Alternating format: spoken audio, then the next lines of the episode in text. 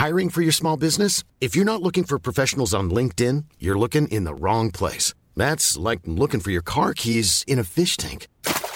LinkedIn helps you hire professionals you can't find anywhere else, even those who aren't actively searching for a new job but might be open to the perfect role. In a given month, over 70% of LinkedIn users don't even visit other leading job sites. So start looking in the right place. With LinkedIn, you can hire professionals like a professional. Post your free job on linkedin.com slash people today.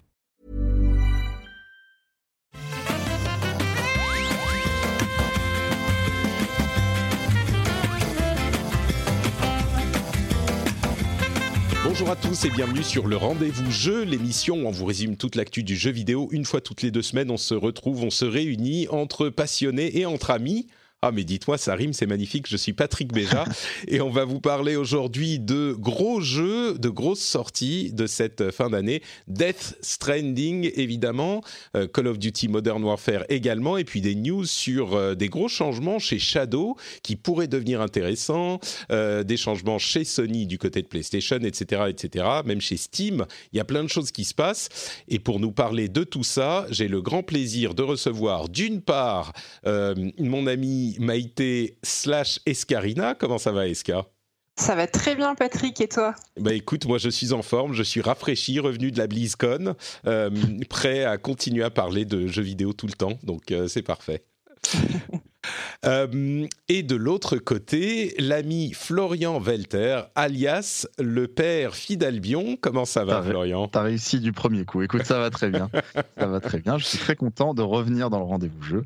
Ça faisait un petit moment. C'est vrai, on t'avait reçu, on avait eu le plaisir bah de te recevoir il y a, je sais pas, un an et demi, quelque chose un an et demi, quelque chose comme ça. Euh, avant que tu n'intègres euh, l'équipe des, petits chenapans de Game Cult. Et, ça leur va bien. et que tu ne, donc nous livres le test de Death Stranding qui t'a beaucoup plu. Donc euh, on va pouvoir en parler, j'ai très hâte d'entendre ce que tu as à dire. Eh ben, très cool, j'ai très hâte d'en parler avec toi aussi. Magnifique. Euh, avant de se lancer, je voudrais dire quand même deux choses.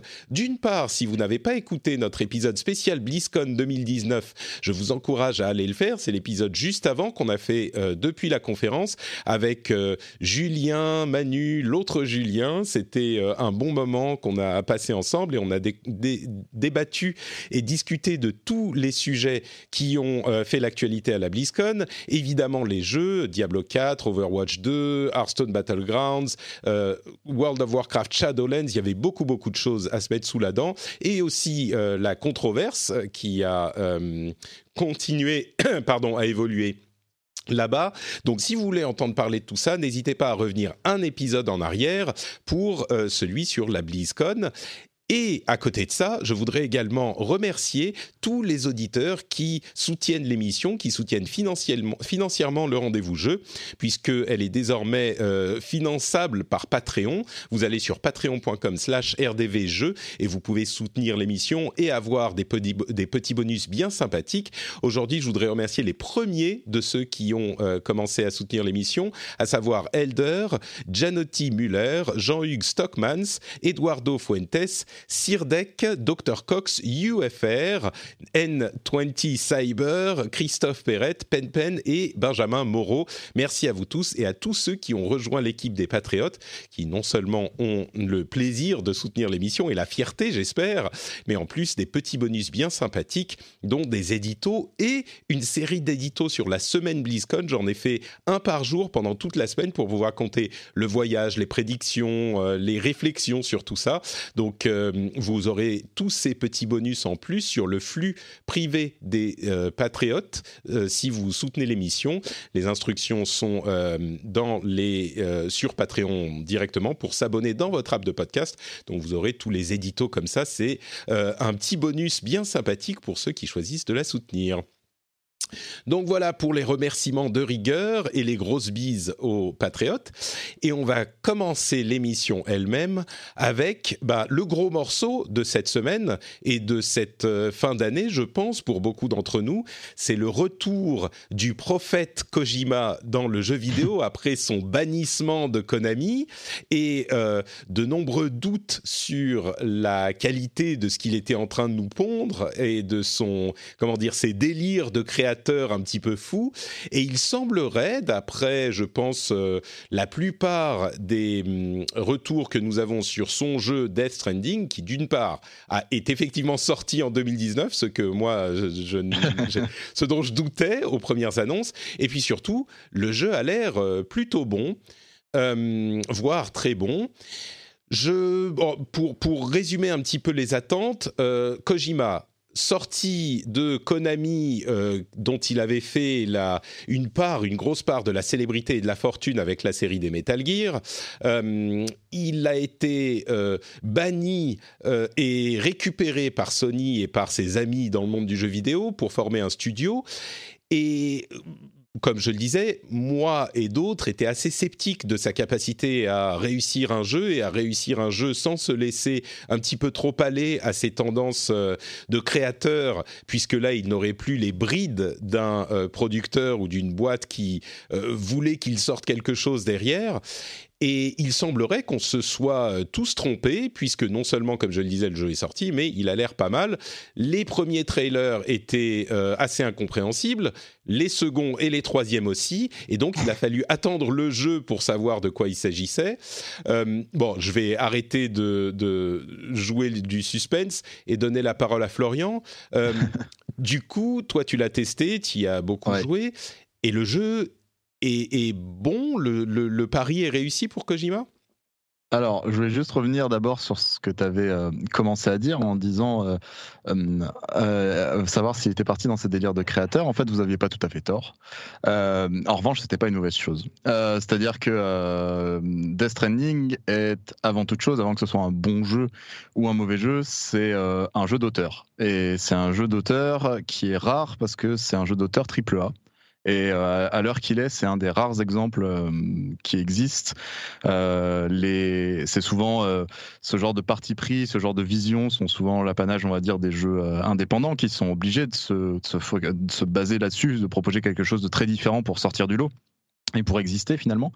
Euh, les AAA en revanche ont, tendance à verser dans quelque chose de beaucoup plus consensuel et euh, pour pour plaire au plus grand nombre. Et c'est ça qui est très important, c'est que euh, c'est la première chose que je veux rappeler et que j'ai rappelé un petit peu partout, c'est euh, Death Stranding ne conviendra pas à tout le monde.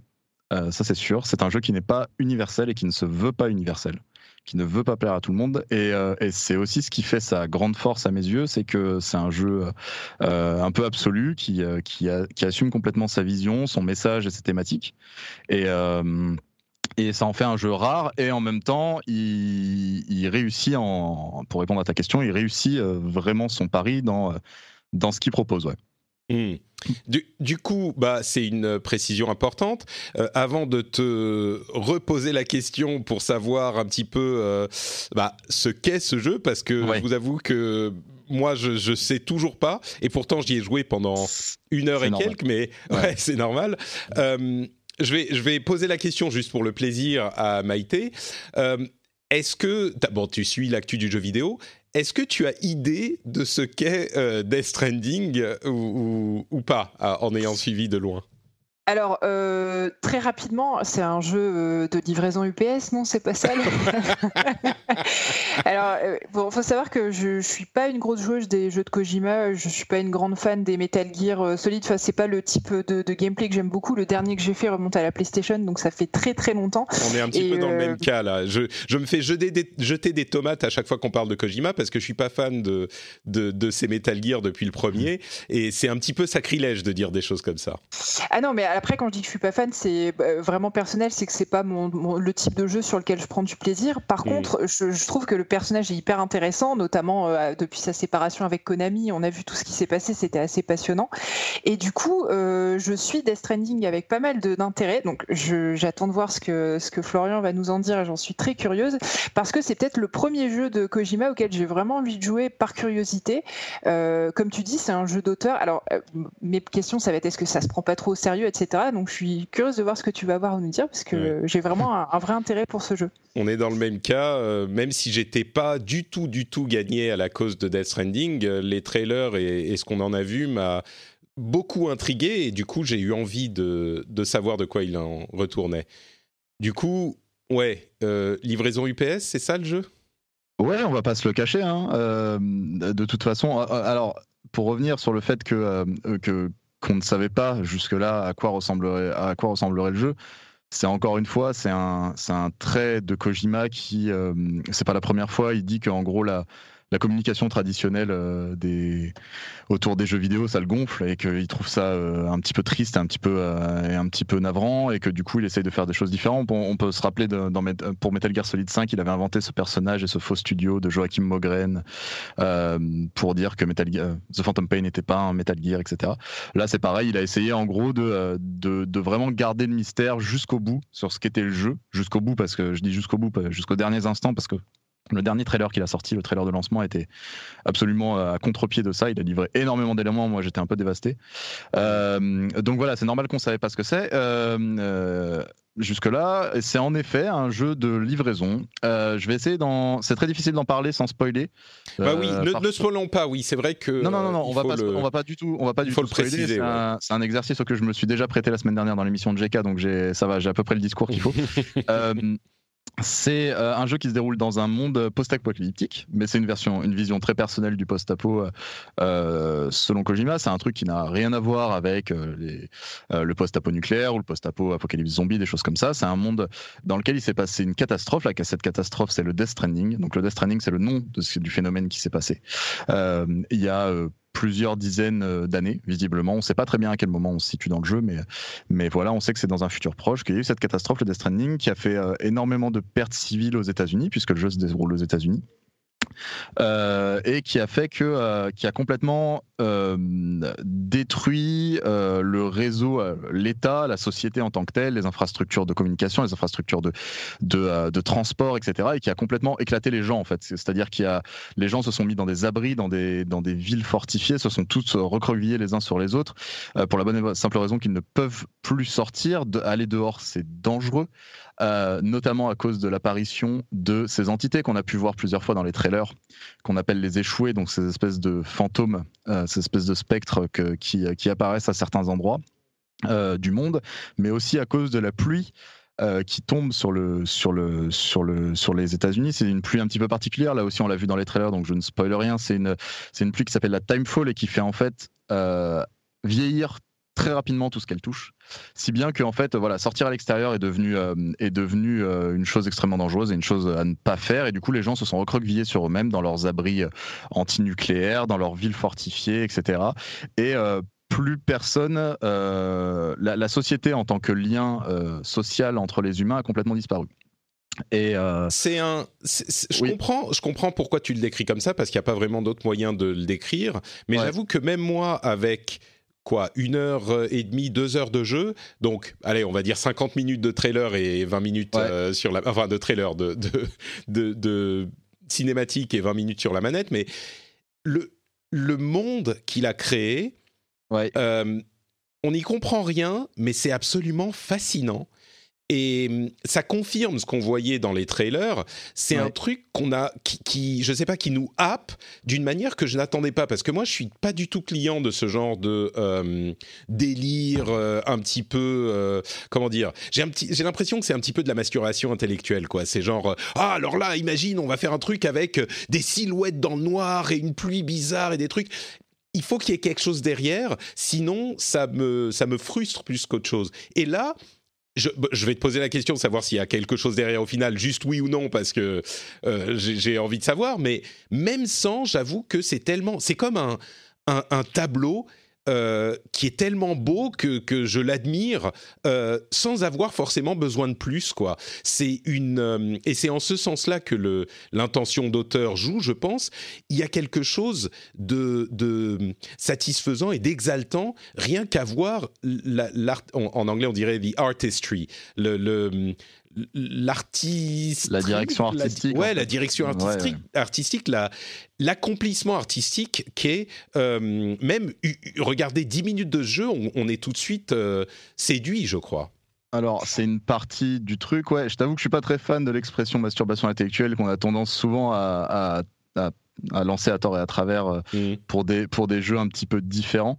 Mais il pourrait, probablement euh, rentrer dans cette catégorie-là, je te l'admets complètement, euh, parce que bah, c'est ça qui me surprend, c'est que moi, peut-être que j'abuse de cette expression. Non, non, non, non, mais, mais là, dire parce qu'il y a beaucoup de gens qui vont le dire en fait. Mais, mais là, en fait, ce qui me, ce qui me, ce qui me frappe, c'est que j'ai l'impression, c'est pas un truc dont je dis, que je dirais de, en tout cas à ce stade de ce jeu-là, alors que j'aurais été, tu vois, Kojima, moi c'est genre, ok, la diva, c'est bon quoi il y, a clairement ce côté-là parce que c'est un univers ultra fouillé, c'est un univers euh, surtout qui a un message. Euh, je voulais juste finir sur le, sur le truc que je disais avant pour pouvoir faire le lien avec ce que tu dis. C'est que euh, dans cette société complètement éclatée qui est revenue à un, un côté sauvage d'un point de vue extérieur, des paysages, etc., il y a juste des personnages qui constituent encore les derniers liens entre les gens qui sont des livreurs. qui utilisent juste leur force physique pour transporter des paquets d'un abri à l'autre des paquets que les survivants ne peuvent pas, euh, des denrées, des machines, des choses comme ça, qu'ils ne peuvent pas euh, avoir euh, par eux-mêmes sur place. Et donc, bah, ces livreurs, parmi ces livreurs, il y a un certain Sam Porter Bridges, donc qui est le héros du jeu, qui est incarné donc par Norman Reedus. et on va incarner ce héros, pas dans son quotidien de livreur, voilà, parce que c'est la, question aussi, même si le jeu est clairement un jeu UPS où on va faire des livraisons, ce, ce garçon-là, on va lui confier une mission puisqu'il va y avoir il y a un nouvel embryon d'État qui se construit qui ne s'appelle plus les USA mais les UCA, les United City of America, donc euh, les cités, enfin les villes, villes unies d'Amérique, euh, qui a un espèce d'embryon de nouveau gouvernement et on va confier à Sam pour différentes raisons que je préfère garder dans l'ombre euh, la mission de reconnecter la côte est à la côte ouest, des installations qui ont déjà été construites par le passé par une première expédition, mais qui ne sont pas connectées d'un point de vue réseau. Euh, de reconnecter ces installations entre elles. Donc en fait, Death Stranding, ça va être une espèce de Odyssey to the West de Sam, euh, sachant que le terrain de jeu, qui est un monde ouvert divisé en deux énormes parties, euh, est censé reproduire, voilà, finalement les États-Unis à une toute petite échelle. Bien entendu, on n'est pas du tout dans le dans le délire de The Crew, par exemple, qui était qui reproduisait ça au kilomètre près, au kilomètre carré près. Ceci étant dit, en effet, il y a un truc bah, la vision d'auteur, en fait, elle se, elle se, passe à tous les niveaux. Toi, tu as parlé du premier niveau qui est le plus évident parce que c'est celui qui va toucher le, le spectateur aussi bien que euh, le joueur, que quelqu'un qui passe juste à côté de l'écran. C'est qu'en effet, euh, du point de vue artistique, il y a quelque chose de, complètement hypnotisant dans ce monde qui est euh, sinistre, assez lugubre, qui a été inspiré visuellement euh, des paysages islandais. Donc on a quelque chose de très froid, de très humide, ces espèces de, euh, paysages modelés par, la lave, par les roches volcaniques, etc. constamment euh, euh, surmonté d'un toit de nuages gris. Euh, voilà, il pleut souvent. C'est très, c'est très, très, triste comme paysage. En fait, ça va avec le reste du ton du jeu. Mais en même temps, il y a une, y y y a une, beauté mélancolique dans ce truc-là qui, est, qui est assez évidente. Et en effet, il y a ça. Et et ensuite, pour revenir au cœur de jeu, donc qui est la livraison, en fait, ce qui est très intéressant, c'est que Kojima prend un truc euh, qui est détesté à peu près par tous les joueurs dans tous les jeux vidéo, qui sont les quêtes FedEx, donc qui consistent à prendre un objet et à l'amener à un autre personnage, euh, qui sont les quêtes les plus mal écrites du monde, souvent pour ne pas avoir à écrire d'ailleurs. Euh, et en fait, il prend cet objet vidéoludique là, qui est la quête FedEx, et il en fait un truc complètement transcendant en fait. Il arrive à en refaire un gameplay complet autour de ça, et le simple fait de porter un paquet d'un point A à un point B devient un enjeu enfin devient une euh, devient un truc complètement fou en fait. C'est ça et c'est là pour moi euh, le premier coup de génie du jeu quoi. Et du coup, est-ce que tu as des combats, des affrontements euh?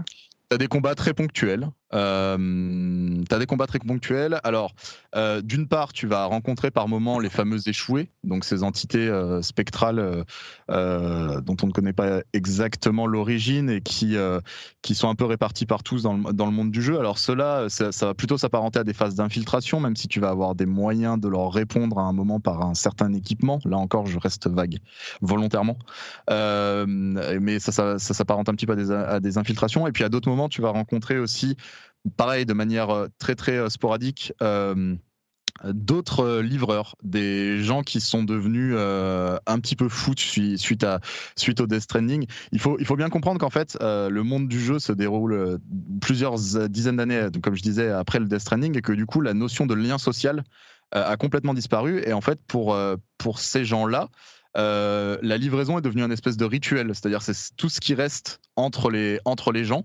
Et du coup, il y a certains, il y a certains livreurs euh, qui sont, euh, qui sont devenus, donc ça, ils s'appellent les mules, euh, sont devenus un petit peu accros à cette, cette notion de lien social, de livraison, de reconnaissance en fait tout simplement.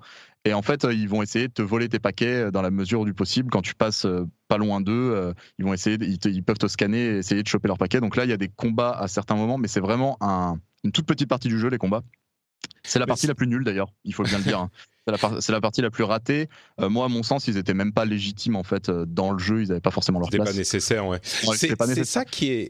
C'est ça qui est, qui est fou quand on parle de ce jeu parce que immédiatement, euh, nous, petits esprits euh, euh, non éveillés au génie de Kojima, euh, on, va, on va immédiatement se demander, et c'était ma première question hein, comme Escarina, est-ce qu'il y a des combats, est-ce que machin, qu'est-ce que c'est que le gameplay? Mais en fait, ce que je comprends, après avoir testé un petit peu et beaucoup en avoir entendu parler, c'est que les quêtes FedEx en elles-mêmes, c'est-à-dire le fait de se déplacer, est le gameplay principal. Et ce qui est vraiment fort, c'est que Kojima a réussi à... Euh, la raison pour laquelle on n'aime pas les quêtes FedEx, c'est parce qu'en fait, c'est une sorte de court-circuitage de gameplay. C'est parce qu'il n'y a pas de gameplay dans les rien. quêtes. Voilà, voilà. Parce que ça implique rien. Alors que là... Il arrive, à faire un truc fantastique. Alors, comment il le fait? C'est ça qui est intéressant, c'est comment il le fait.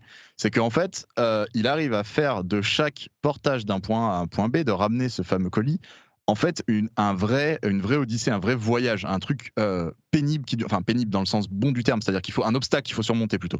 C'est-à-dire ça passe déjà par, euh, tu l'as probablement vu toi Patrick, dans le décor, il y a énormément de relief dans Death Stranding. Le paysage euh, de Death Stranding est absolument époustouflant pour ça, et c'est d'ailleurs ça fait ça carrément dans le prolongement de ce qui a, de ce qui a été fait sur Metal Gear Solid 5, c'est-à-dire de cacher tout un, tout un level design dans un décor naturel dans, dans, dans, MGS5, ça avait été le désert d'Afghanistan et ça avait été la jungle africaine. Ces deux trucs-là, qui étaient simplement des paysages, en fait, révélaient une richesse de, de level design complètement folle.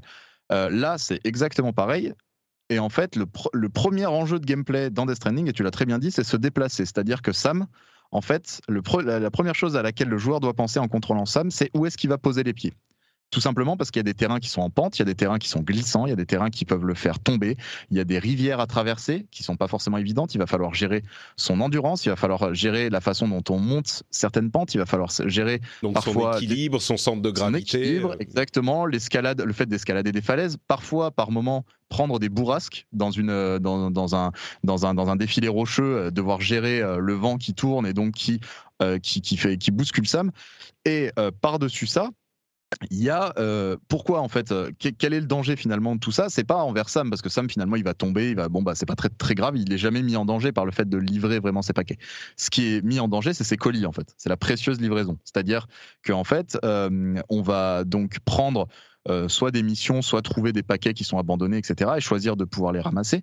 Ça ça, les, les, paquets à transporter se présentent sous, euh, sous des valises en métal ou des mallettes en métal comme ça de différentes tailles, donc S, M, L et XL, euh, qu'on va pouvoir, que Sam va pouvoir donc mettre sur son dos, sur un espèce de harnachement qu'il a dans le dos, ou aussi les attacher à sa combinaison, donc sur ses bras, sur ses hanches.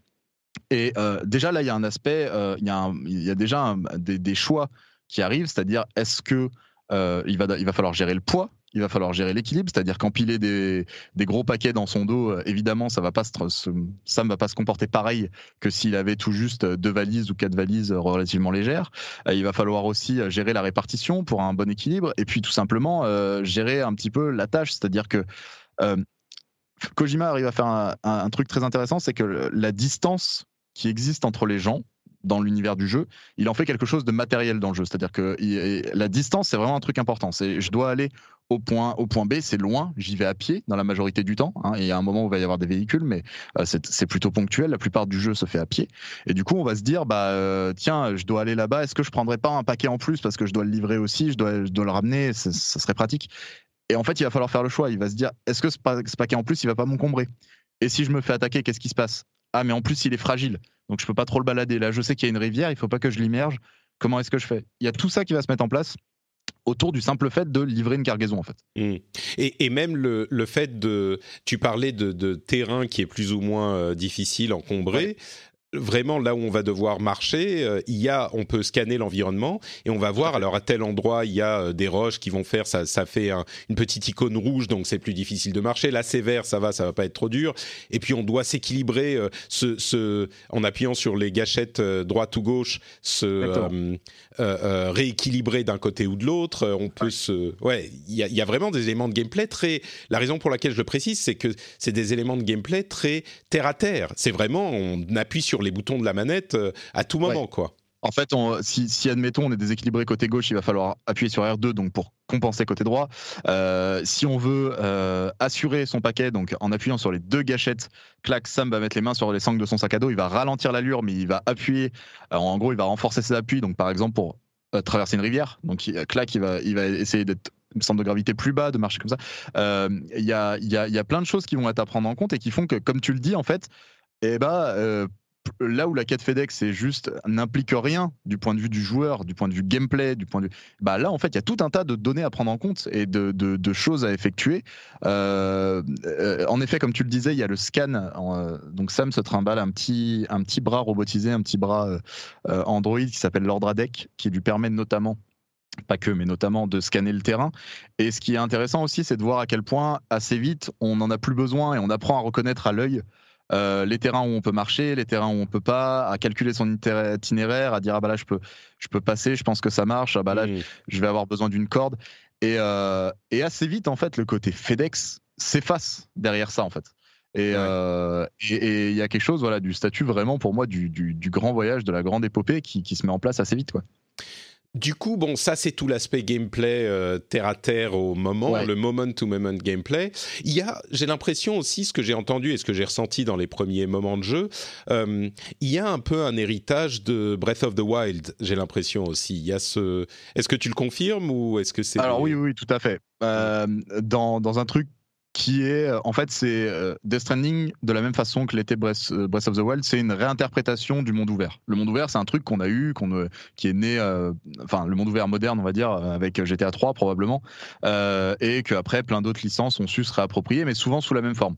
Euh, Breath of the Wild a marqué un premier, un, ou probablement l'un des plus gros euh, changements de ces dernières années dans la réinterprétation du monde ouvert, notamment bah, un, peu, un, peu dans les mêmes idées que Kojima sur la distance, euh, la notion de, solitude aussi, de vide. On mm. n'est pas face à un monde ouvert parc d'attractions à la Ubisoft où il y a des trucs, il y a 45 trucs à faire au, kilomètre carré. la question d'être seul face à la nature, tout ça, c'est des trucs en effet que, que Death Stranding reprend et reprend excessivement bien. Euh, ce qui a aussi beaucoup, puisqu'on parle d'héritage, euh, finalement, c'est on va retrouver énormément de choses de Metal Gear aussi. Hmm. Et notamment de Metal Gear Solid 5, je le disais dans le level design, mais aussi euh, évidemment dans la narration, etc. Et, et dans la façon dont il va, dans l'écriture, dans la façon dont il va construire ses personnages, mais, mais aussi dans les animations, enfin plein de choses comme ça. Donc en effet, c'est un jeu qui, qui transporte, qui porte avec lui les traces de, du, de d'autres d'autres jeux mais oui oui Breath of the Wild pour moi est une des influences plus qu'évidentes mm. pour Death Stranding bien entendu alors, avant de te poser la dernière question sur euh, l'histoire, euh, il y a un autre truc qu'il faut évoquer, c'est cette interaction qu'on a euh, compris en filigrane entre les joueurs, dans cette sorte de multijoueur asynchrone où on voit des éléments qui ont été laissés par d'autres joueurs, sans trop en dire là-dessus non plus. Est-ce que c'est un élément important du jeu? Est-ce que c'est un élément qui apporte quelque chose? Ou est-ce que c'est un gadget pour dire qu'on l'a mis, quoi. Non, non, c'est pas du tout un gadget et euh, c'est parfait parce que ça m'amène vers un truc que je voulais absolument vous dire. Euh, c'est qu'en gros, Death Stranding, c'est un jeu qui a donc cette thématique qui est sur les liens entre les gens, la façon dont ils se connectent et la façon dont on les coupe aussi et comment on vit sans, etc. et cette thématique, ce message, parce que c'est vraiment un jeu politique euh, Death. Euh, il y a question par exemple de, de murs entre les gens, de gens qui construisent des murs entre les gens. Euh, J'ai pas besoin de vous faire un dessin. Euh, il y a question de, de, voilà de message de social, écologique. Euh, et, et, en fait, là où le jeu est aussi brillant, c'est qu'il arrive à filer son message à tous les, dans toutes les strates du jeu. C'est-à-dire que le gameplay lui-même passe ce message, l'histoire bien entendu, mais aussi le multi. C'est-à-dire que le multi, il va clairement dans le sens de cette reconnexion, même elle est même factuelle, puisque là, les joueurs sont connectés littéralement par le réseau. Donc c'est euh, absolument pas gadget parce que ça va dans le sens du message du jeu. Et donc comment ça se matérialise? C'est pas du spoil parce que ça arrive très vite hein, globalement dans le jeu. Euh, en gros, c'est si on accepte de se connecter, bien entendu, ce n'est absolument pas obligatoire. Euh, à chaque fois qu'on découvre une nouvelle zone, euh, à chaque fois qu'on reconnecte un nouveau nœud, donc une nouvelle installation, plus on va vers l'ouest, à chaque fois on, on, reconnecte un nouveau nœud de réseau, et bah on va voir apparaître euh, dans la zone géographique concernée euh, les constructions des autres joueurs parce qu'en fait, euh, Sam, euh, au cours de son voyage, va pouvoir construire de petites structures temporaires. Euh, donc que ce soit par exemple une corde d'escalade plantée au sommet d'une falaise, que ce soit euh, par exemple un coffre euh, qui va abriter les colis que vous pouvez pas livrer, par exemple, que vous avez récupéré en pleine mature, mais vous n'avez pas le temps pour le moment. Voilà, je vais les mettre à l'abri plutôt qu'ils s'abîment et que je les perde, etc. Euh, ça peut être aussi euh, des moyens de transport, ça peut être des abris contre la timefall un petit peu plus tard, des choses comme ça. Et bah tout ça, en fait, le jeu va les faire apparaître dans les parties des autres joueurs. C'est-à-dire que si moi j'ai posé une corde en haut d'une falaise, et ben il y a des autres joueurs qui vont pouvoir s'en servir derrière moi et qui vont du coup avoir leur voyage un petit peu facilité par cette installation que j'ai fait. C'est un coup de main en fait. Et le jeu réussit très bien ce côté, euh, hop, peut-être un petit peu candide, mais de genre on se donne la main pour, pour tirer dans le même sens. L'idée c'est de dire, bah, vous n'êtes pas le seul livreur dans le monde et regardez, on se fait des clins d'œil, euh, les gens vont pouvoir s'entraider en fait. Et ça et... donne pas, ça donne pas des choses aberrantes avec des cordes qui pendent d'un peu partout? Non, parce que alors c'est une question, c'est une très bonne question et c'est c'est c'est extrêmement bien fait. La technologie multi du jeu est extrêmement bien fichue. Euh, tant le fragmentage du nombre de joueurs au niveau des serveurs, c'est-à-dire qu'en fait, on n'a pas tout le monde entier sur le même serveur et dans notre partie. Donc on n'a pas les, les on n'a pas des dizaines de milliers de cordes qui apparaissent euh, tout d'un coup euh, comme ça. en fait, c'est extrêmement bien structuré, ça arrive euh, par, par, par batch relativement euh, limité, de façon à ce que ça fasse un, petit, un minimum naturel.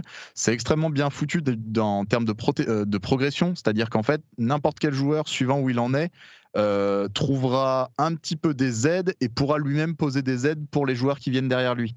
C'est-à-dire qu'il n'y a, a, pas euh, tout à coup des joueurs qui ont mis des trucs qui, qui ont rien à voir. Il est 10 heures en avance euh, sur, le, ouais. sur, le, sur le joueur. Il, il, lui casse complètement sa partie en lui projetant une, une amélioration que de, qui, qui, va complètement lui casser sa progression. C'est extrêmement bien foutu de ce point de vue-là. Du, du, coup, euh, j'imagine qu'il y a un système de, de crafting ou de procuration d'objets. Une fois que tu utilises un objet que tu, le, que tu laisses pour les autres ouais. joueurs, il quitte ton inventaire. Donc c'est une sorte de un petit sacrifice que tu fais ou, ou c'est pas le alors, cas Tu l'as quand même? Alors. Alors en effet, euh, oui, oui, non, non, non, c'est vraiment, il y a, un truc de pur altruisme en fait dans le jeu et ça, ça, encore une fois, ça va dans le sens de la thématique. Par exemple, on peut mettre dans les fameux coffres euh, qui existent à la fois dans les abris que vous allez rencontrer dans le jeu, mais aussi dans la nature, vous allez pouvoir construire des coffres. Chaque interaction avec un coffre euh, par exemple, peut être euh, est, divisé en deux. Donc, on a un coffre privé qui ne concerne que nous, donc dans lequel on pose des affaires qu'on qu'on peut récupérer ensuite. Par contre, il y a aussi un coffre partagé dans lequel on peut mettre des choses pour les autres joueurs. Donc, par exemple, si on a des cordes en trop, des choses comme ça, on a envie de les donner pour les autres, et ben on les pose là, et les autres joueurs qui sont sur le même serveur que nous pourront les choper absolument gratuitement. De la même manière, les, les structures qu'on construit dans le décor, euh, elles sont posées là. Euh, évidemment, elles sont pour les autres, mais oui, c'est fait, c'est fait quoi. Il n'est pas question de, re, de, récupérer ces structures. C'est mmh. pas euh, le, le, crafting n'est pas central dans le jeu. Hein, honnêtement, c'est jamais un truc qui pose qui pose problème euh, à ce niveau-là. Euh, c'est jamais vraiment une limite. C'est pas, il n'est pas question de récupérer des ressources parce que j'en manque, etc. Globalement, c'est jamais trop difficile. Euh, mais ouais, ouais, il y a complètement un côté, euh, un côté, je donne gratos, mmh. euh, juste pour pour aider quelqu'un d'autre, quoi. Tu, tu, parles de serveur, c'est pas un truc qu'on sent dans le jeu, c'est juste que ça se connecte non. sans qu'on ait. Voilà, oui, c'est juste qu'en fait le jeu se connecte et on sent évidemment que euh, bah, on voit direct sur la partie qu'on n'a pas des, des, milliards de, de, trucs qui pop dans tous les sens, ouais. donc forcément on est on sent direct qu'on est fragmenté en fait. Mm. En... Et c'est nécessaire, et c'était nécessaire parce que sinon ça aurait été la ça aurait été n'importe quoi. Ouais. Mais, euh, mais c'est voilà. vrai que c'est un truc qu'on voit euh, de temps en temps dans certains jeux. Évidemment, euh, Dark Souls, on s'en souvient. Il y a, enfin il y en a d'autres. Je pense à Nier Automata, la fin qui, oui. qui évoquait un peu ça. Il y a même dans des jeux comme Fire Emblem, il y a des moments. Enfin, il y, bon, il y en a plein. Bref, des, des, jeux qui font un peu ça. Mais là, ça a l'air d'être un, un, aboutissement là aussi de ce, cette idée. Ouais, euh, je vais, je, vais, je vais du coup te poser la dernière question. Euh, Est-ce que l'histoire qui est très mystérieuse et qui, est, euh, qui fonctionne, ou l'imagerie les, les, artistique, euh, est-ce qu'au final, je ne sais pas si je peux te demander, est-ce que ça, est-ce qu'on comprend, euh, est-ce que tout fait sens, euh, tous les trucs étranges qui sont lancés au début, est-ce que ça fait sens? Mais en tout cas, ce que je voudrais te demander, c'est est-ce que ça marche? Est-ce que c'est satisfaisant au bout du compte, ou est-ce qu'on a l'impression d'avoir fait une sorte de, je sais pas, de Lost où à la fin on se dit ah bon tout ça pour ça, euh, rien n'est expliqué et ça laisse une petite frustration? J'aurais dit, un côté David Lynch, mais je vais me faire des. Non, si, si, moi, je suis. Non, non, Décidément, Iska, on est, on, est très euh, en phase, ouais. J'allais utiliser Lynch comme comparaison. Il y a clairement euh, ça dans Death Stranding, c'est-à-dire qu'il faut accepter en se lançant qu'on ne va pas tout comprendre. Ah, merde. C'est pas dramatique. Non, mais vraiment, c'est pas dramatique. C'est-à-dire que l'essentiel va être compris, mais il faut pas. Hmm. Euh, voilà, les midi-chloriens de Star Wars, voilà, on va pas aller jusque-là, quoi. On va oui, pas, non, bien sûr, d'accord. Il n'y avait pas besoin d'expliquer la force, bah voilà. De la même façon, il y avait des choses qui n'avaient pas, qui n'ont pas besoin d'explication dans Death Stranding, ou en tout cas, euh, qui. Euh, le récit n'en meurt pas s'il n'y a pas d'explication. Il faut accepter que voilà, il y aura pas forcément toutes les clés en main, pas toutes les clés en main aussi, surtout sur le premier run. moi, par exemple, j'ai hâte de refaire le jeu après l'avoir fini pour relire d'autres choses et les comprendre différemment aussi. Mmh. Euh, je pense Combien de temps ton premier run à peu près? Euh, Moi 60 heures. Ah oui, quand même, euh, d'accord. ouais, ouais, 60 heures, sachant que j'ai pas tout fini. Que comme d'habitude, quand je fais un test, je joue comme je jouerais pour moi, c'est-à-dire que je trace pas, je vais pas plus lentement, je, je fais un peu, un peu de tout. Je pense que j'ai fini les, à vue de nez les trois quarts du contenu du jeu, je dirais, mmh. vraiment à vue de nez. Donc, pour quelqu'un qui veut faire que l'histoire principale et aller, on va dire, aussi vite que possible sans, sans rusher. Mais... Je crois que c'est 35, 35, 40, mais ça serait dommage parce que le jeu a cette qualité aussi qui euh, il lit extrêmement bien le contenu, on va dire avec des gros guillemets, principal et le contenu annexe. Hmm. Il t'amène euh, vraiment une utilité dans les quêtes euh, secondaires. Là encore, j'utilise des mots qui sont génériques, mais c'est pas vraiment des quêtes. Hmm. Euh, dans, dans, le contenu annexe, en fait, il y a une vraie utilité à les faire, tant scénaristique qu'au niveau du gameplay. Il y a un vrai apport, il y a vraiment quelque chose à gagner dans le fait de les faire. Donc finalement, il t'amène très bien à les faire. Donc ouais, ouais, je dirais entre 40 et 60, peut-être même un peu plus, suivant comment tu le fais. Et et je ne sais plus où j'en étais. J'en étais à, Pour l'histoire, oui, on ne donne pas toutes les clés, euh, mais c'est quand même satisfaisant. Et on comprend ce qui s'est passé. Et c'est un univers vraiment unique euh, qui a vraiment euh, pas de, de trucs comparables. Il n'y a, a, vraiment rien qui est, on se dit ah ouais c'est un peu inspiré de ça. Non, c'est inspiré de rien, ça ne ressemble à rien. C'est vraiment unique et c'est surtout un jeu à moment à très grand moment. Y a, comme l'était les Metal Gear finalement, je pense, pour mm. ceux qui ont joué, pour ceux qui ont aimé, c'est euh, c'est un jeu qui va laisser énormément de traces dans la mémoire des joueurs parce que euh, il y a, y a euh, que ce soit visuel comme tu l'as dit au début ou des moments de gameplay, c'est souvent l'alliance des deux d'ailleurs ou des moments narratifs aussi. Il y a des trucs qui laissent vraiment des, des marques au fer rouge dans la, dans la, dans la mémoire, dans sa mémoire de joueur quoi. Oui, parce que là, on, toi et tous les autres que j'ai entendus euh, tournent autour du pot et dansent autour du spoiler. Euh, mais il y a plein de choses, j'ai l'impression, dont tu peux pas parler parce que tu veux pas gâcher le plaisir des joueurs. Mais je veux dire, il y, a vraiment des choses. Euh, qui se passent, quoi. C'est ce que je comprends. Il y a des choses qui se passent. Le, le truc que je peux dire sans spoiler, c'est sachez que ce que vous avez vu dans les trailers, à part peut-être dans le trailer de lancement qui vraiment était n'importe quoi. Euh, mais euh, globalement, ce que vous avez vu dans les trailers, c'est qu'une toute petite partie du jeu. Hmm. Euh, et que vraiment il y a d'autres choses et il y a des trucs complètement fous en termes de mise en scène, d'idées de, gameplay, de, de, voilà de moments de jeu vraiment de, de trucs qu'on fait waouh euh, et, et, vraiment, oui, il y en a. Il y en a en réserve. Et encore une fois, ça fait 60 heures, donc vraiment, il y en a. Et il y en a que ce soit de manière très triviale, c'est-à-dire dans le quotidien, euh, que, comme tu disais, le gameplay très terre à terre, le gameplay minute par minute, que dans le truc plus scénarisé, dans, dans ce que va amener l'histoire, dans des grands moments plus, euh, plus attendus, etc. Il y en a, il y en a vraiment partout, quoi. Donc, donc voilà. Bon, euh, écoute, ça, ça fait envie. Euh, ce qui est sûr, c'est qu'on a l'impression que Kojima a réussi une sorte de, tour de force en se relégitimisant d'un coup à fond, en confirmant le génie que euh, de nombreux joueurs lui attribuent depuis des années. Bah, on a un peu oublié en fait, je crois, je crois qu'on a un peu oublié à force de euh, de, euh, de, rire, de, rire de ses facéties, de, de, de, son, de son aspect influenceur sur Twitter, de, euh, de ses quatre films de cinéma par jour, de, de ses photos de bouffe et de, de, tout le bordel qu'il a foutu en partant de, de Konami. je crois qu'on a un peu oublié surtout que c'est un game designer génial quoi, et que globalement Metal Gear, on aime ou on n'aime pas, je pense que très peu de gens seraient capables de dire que c'est des mauvais jeux. Et, voilà. Et, mais ce qui, ce qui, est vraiment fort, j'ai l'impression, c'est que là, il, il va. Euh, Enfin, il fait encore plus fort. Euh, j'ai joué une heure, donc je sais pas, mais de tout ce que j'entends, de, des impressions que j'ai, c'est qu'il fait encore plus fort qu'avec Metal Gear, parce qu'en plus de faire des choses intéressantes au niveau gameplay, il a cette euh, inventivité artistique au niveau visuel, au niveau de narration. Euh, que sans aller jusqu'à dire qu'on lui soupçonnait pas parce qu'il faisait des trucs quand même intéressants avec Metal Gear, mais là c'est un, un, autre, comme tu dis, Metal Gear, on peut l'assimiler à des choses qu'on connaît, mercenaires, militaires, euh, machin. Oui, bien sûr, je vois ce que tu veux dire. Là, c'est carrément des choses, enfin, c'est de la science-fiction. En plus de tous les, éléments intéressants qu'il a accumulés dans sa carrière, il, fait des choses aussi, intéressantes peut-être, et il ajoute une brique en plus. Donc, euh, il, ah, il est, chose de surprenant il est sorti du carcan de Metal Gear qui était devenu un carcan pour lui. Il y avait vraiment une relation d'amour-haine euh, entre lui et cette série. Quoi.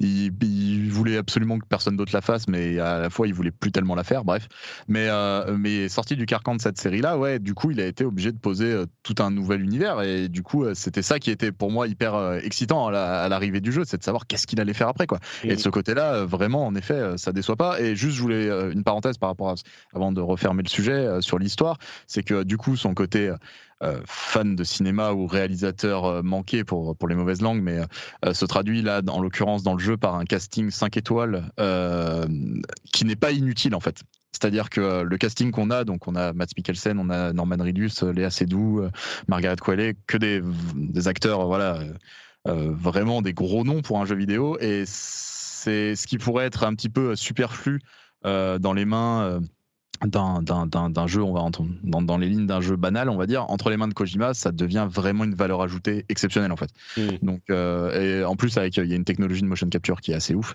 Euh, donc, euh, donc pour le coup, avoir ces gens-là dans la peau des personnages qu'il a taillés avec Yoji Shinkawa, qui est toujours là pour pour le, le cara design des personnages, ça apporte vraiment quelque chose de plus à l'histoire et à tout ce que ce qu'on disait sur les, les moments de jeu. J'avoue que j'étais le premier à me moquer un petit peu gentiment de Kojima euh, sur cet aspect réalisateur, ah, euh, il a envie mais pas machin. Mais euh, encore une fois, là j'ai vu une moitié de film réalisé par Kojima en une heure et demie de jeu. il y a tellement de moments, rien que dans cette introduction, je me suis dit, mais ça c'est tellement beau. Et pas juste beau parce que le moteur de, de Guerrilla oui, Games. C'est ça. Euh, et, beau. Et c'est vrai qu'il y a euh, une, une, qualité graphique qui est indéniable au niveau technique, mais au niveau de la réalisation, on est vraiment euh, dans ce qu'il ce qu'il y a de plus admirable, quoi, dans les, pour ce type de production. Donc, ouais, non, il y a vraiment quelque chose pour moi en tout cas, on va voir, je vais continuer à jouer, mais j'ai l'impression que ça pourrait me retourner sur Kojima alors que j'étais vraiment pas convaincu. Euh. bah écoute, c'est tout ce que je te souhaite. Ce qui est sûr, c'est que c'est un jeu, pour moi, à nul autre pareil, vraiment, mais euh, qu'il faut, euh, Mom deserves the best, and there's no better place to shop for Mother's Day than Whole Foods Market. They're your destination for unbeatable savings, from premium gifts to show-stopping flowers and irresistible desserts. Start by saving 33% with Prime on all body care and candles. Then get a 15-stem bunch of tulips for just $9.99 each with Prime. Round out Mom's menu with festive rosé, irresistible berry chantilly cake, and more special treats. Come celebrate Mother's Day at Whole Foods Market. There's never been a faster or easier way to start your weight loss journey than with PlushCare. PlushCare accepts most insurance plans and gives you online access to board-certified physicians who can prescribe FDA-approved weight loss medications like Wigovi and Zepbound for those who qualify. Take charge of your health and speak with a board-certified physician about a weight loss plan that's right for you. Get started today at plushcare.com slash weight loss. That's plushcare.com slash weight loss. plushcare.com slash weight loss. Euh, il faut savoir avant de se lancer qu'on prend un risque. Oui, c'est vrai. Ça plaira pas à tout le monde. Euh, Sachez-le, c'est pas universel, c'est pas Red Dead Redemption, c'est pas voilà, c'est pas du tout ça. La proposition, elle est, elle est ce qu'elle est, et euh, et il y a un risque de passer à côté. Mais par contre, si vous passez pas à côté, il y a un truc vraiment complètement formidable à la clé. Quoi. Hmm. Bon, ça donne envie, Escarina, non? Euh, je, je, je, crois qu'il est difficile de se dire non, non, ça me, ça va pas plaire, mais. Ouais, non, je suis, je suis carrément convaincu. Après, moi, ce que j'aimais pas trop dans Metal Gear Solid, c'était vraiment le gameplay, un peu infiltration, tout ça. Là, j'ai l'impression qu'on est quand même assez loin de ça, même si tu évoques quelques. Ouais, il y en a un peu, mais c'est vraiment pas. Mais ne serait-ce que pour l'objet, je veux dire artistique avec avec des guillemets, c'est typiquement, tu vois, moi qui aime bien les jeux indés, etc. C'est typiquement le genre de choses qui, qui m'intéresse. Là, on est sur le AAA, mais ça, voilà, je, je, pense que je sais ce que je vais demander à Noël. je crois qu'il y a il y a une une chose intéressante qui s'est passée entre l'année dernière et cette année, parce que tu évoquais Florian Red Dead Redemption, qui est le truc qui va plaire à tout le monde, alors que c'était quand même un jeu controversé. Le 2, c'est ça, ouais. C'est que c'est la deuxième fois qu'on a un triple A d'auteur, parce que Red Dead Redemption 2, c'était vraiment comme ça qu'on l'a, que, certains l'ont défini, et moi le premier, c'est un jeu triple A d'auteur. C'est des, des, gens qui se sont dit, je vais faire un truc comme je veux, et j'en ai rien à foutre de ce que vous, vous voulez. Euh, et là, j'ai l'impression Red Dead Redemption 2, c'était vraiment pas le bon exemple. Mais, ouais, non, mais je veux dire, les jeux Rockstar qui cartonnent énormément, voilà, que ce soit un GTA, oui, ou les, tout à fait. c'est vrai que Red Dead Redemption 2 était le contre-exemple en fait. Mais, mais des triple A de ce type-là, Dieu, sait qu'il y en a, et moi il y en a plein que j'aime beaucoup. Mais, mais là, c'est vrai que ça fait euh, deux fois qu'on a des triple A qui sont des, des jeux indépendants en fait, qui sont faits avec des budgets de triple A. Euh, c'est vraiment, c'est vraiment intéressant à voir quoi. Peut-être que complètement. Mm. Complètement, c'est un truc euh, vraiment que j'espère. Voilà, j'espère que les éditeurs euh, Sony en tant qu'éditeur, euh, Rockstar de son côté, mais bon, Rockstar c'est assuré, euh, vont pas trop se. Je sais pas du tout comment on va réussir un jeu comme Dance Stranding en termes de vente, en termes commerciaux. J'espère juste que, quoi qu'il en soit, il y aura une chance pour cette proposition-là et qu'on va pas juste se baser sur des chiffres et regarder et dire ah ben ça s'est pas bien vendu, on n'en refait plus. Parce que. Moi je crois qu'il n'y a pas trop de risque que ça se vende pas, pas assez bien pour justifier. Ouais, je suis assez d'accord. Moi je pense que de toute façon et étant donné qu'il a écrit Kojima dessus, euh, de toute façon, il y a au moins la moitié des fans de Metal Gear qui, l'achèteront, donc ça ah, fait à peu près déjà 3 millions de galettes écoulées. euh, donc euh, non, non, je pense qu'il y, y a, un risque moindre, mais peut-être pour le prochain, voilà. J'espère juste que voilà, ce truc-là, même le parti pris de Red Dead Redemption, comme tu as dit, euh, qui est différent, qui prend son temps, qui est lent, qui est machin, bah voilà, j'espère qu'il y a des, des, des, des boîtes AAA qui vont continuer de faire ça, quoi. Parce que c'est comme ça, que ça avance, en fait. Mais... Pardon. Vas-y, Eska au final, ce qui est intéressant de voir, c'est que le jeu vidéo atteint une certaine maturité aujourd'hui qui, un petit peu à l'instar du cinéma, permet à des producteurs qui ont des vraies propositions, une, une, identité euh, différente à proposer, de euh, d'arriver comme ça avec, euh, avec des jeux avec des gros moyens. Et il faut espérer que on, verra ça de plus en plus et pas uniquement. C'est pour ça que je parlais du, du jeu indé, des jeux indés sur lesquels on a peut-être un peu moins peur de prendre des risques à ce niveau-là. Il faut espérer que qu'on en voit plus, quoi. Bah, j'ai l'impression que le, le, doute est, évidemment que le doute est permis, mais, je ne suis pas convaincu qu'il y ait vraiment de, de bonnes raisons de, de s'inquiéter parce que comme on le disait, bon bah Red Dead Redemption 2, voilà, c'est même s'il était euh, particulier, il a quand même été acclamé par euh, un bon nombre de joueurs et de critiques. Euh, là, Kojima, j'ai l'impression qu'il réussit son pari. bon, dans le même paquet, je mettrais dans le même paquet, je mettrais aussi Ancestors, qui n'était pas un triple A, mais il y avait la même mécanique de servir d'un nom, en l'occurrence celui de Patrice Desilets, pour faire levier, pour proposer un truc complètement atypique. Bon, ça a été un peu moins efficace en l'occurrence. J'ai l'impression que justement, il n'a pas connu le succès. Il n'a pas, pas connu, mais c'était, c'était un peu le même levier. C'est là, je pense mm. que Kojima a mis sur son nom pour proposer un truc complètement atypique parce qu'il dit, en point de vue commercial, ouais, mais il y a mon nom qui va permettre. De... Euh, avait fait pareil. je trouvais ça, malgré le fait que ce soit raté dans l'exécution, dans l'intention, c'était hyper louable aussi. Oui, t'as as quelques noms, même Peter Molineux ou des trucs comme ça. Enfin, des... Bah là encore, c'est. Euh, mais, mais j'ai l'impression que justement, avec Molineux, c'était l'ancienne génération et c'est des gens qui allaient un petit peu trop dans le, dans le, pas dans le délire, mais enfin qui partaient dans leurs idées. Euh, avec l'équilibre entre les idées d'auteur et euh, l'importance du gameplay et du, du joueur euh, était un petit peu déséquilibré. Là, Kojima, j'ai l'impression, et peut-être que je me trompe, mais j'ai l'impression que, comme tu le disais, Florian, c'est sa, sa puissance de game designer qui est au centre de tout, et le reste et, satellite.